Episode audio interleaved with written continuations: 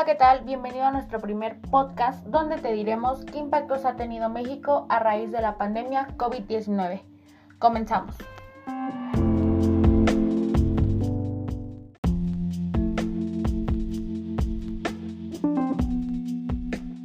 Hola, mi nombre es Ángel Enrique Posas García y hoy vengo a contestar la pregunta de qué es una pandemia.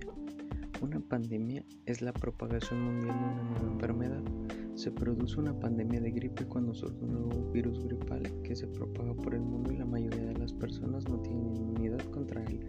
Por lo común, los virus que han causado pandemias con anterioridad han provenido de virus gripales que infectan a los animales. En algunos aspectos la gripe pandémica se parece a la estacional, pero en otros puede ser muy diferente. Por ejemplo, ambas pueden afectar a todos los grupos de edad y en la mayoría de los casos causan una afección que se da espontáneamente y va seguida de una recuperación completa sin tratamiento. Sin embargo, y por lo general la mortalidad relacionada con la gripe estacional afecta sobre todo a los ancianos, mientras que otros casos graves aquejan a personas que padecen una serie de enfermedades y trastornos adyacentes.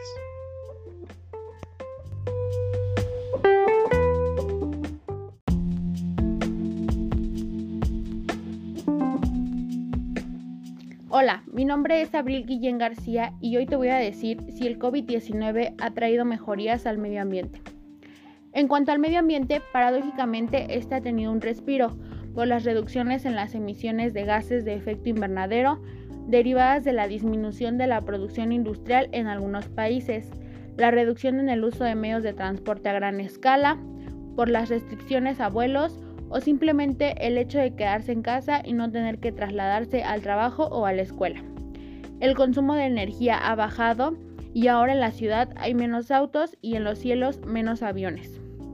La NASA ha detectado desde el espacio la disminución de gases contaminantes en la atmósfera y los sismólogos incluso han notado que el planeta está vibrando menos. En las redes sociales circulan imágenes y videos de aguas que se ven más cristalinas y animales que ahora pasean tranquilos por las ciudades sin humanos a su alrededor.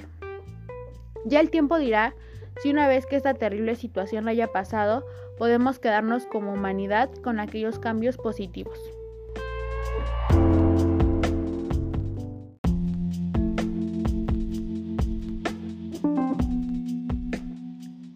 Nombre es Ángel Ariel Bernal Martínez y hablaré qué retos han enfrentado las personas ante una nueva normalidad.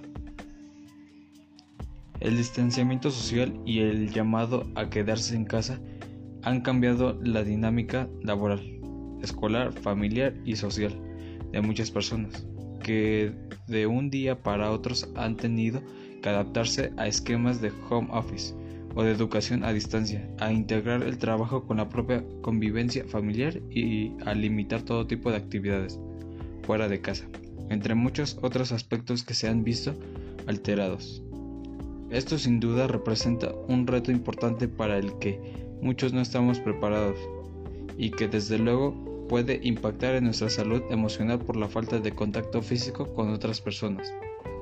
El estrés, la ansiedad o el miedo que se pudiera generar por la incertidumbre de la situación y en la que vivimos y que pudiera desencadenar lo que algunos han llamado síndrome de cuarentena o el surgimiento de roces y conflictos con la pareja u otros integrantes de la familia por una mayor convivencia a la que no estábamos acostumbrados por mencionar algunos efectos.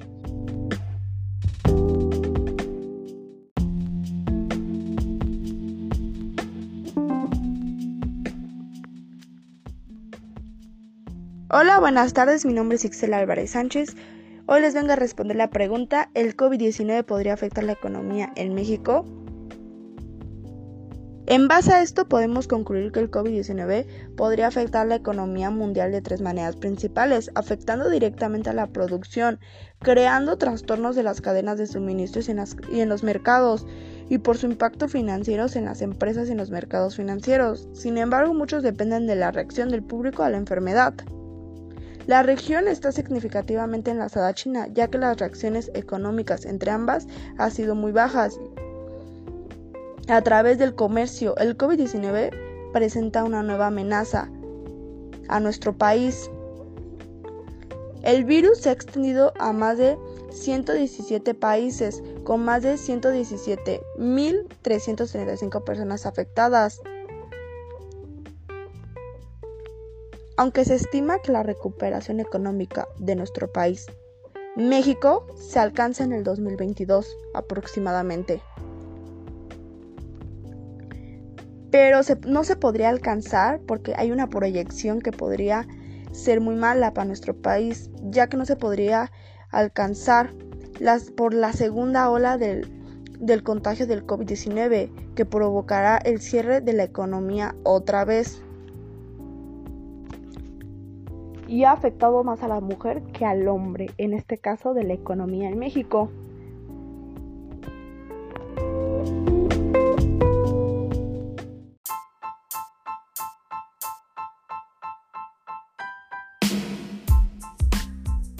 Espero este podcast haya sido de tu agrado. Nos vemos en la próxima.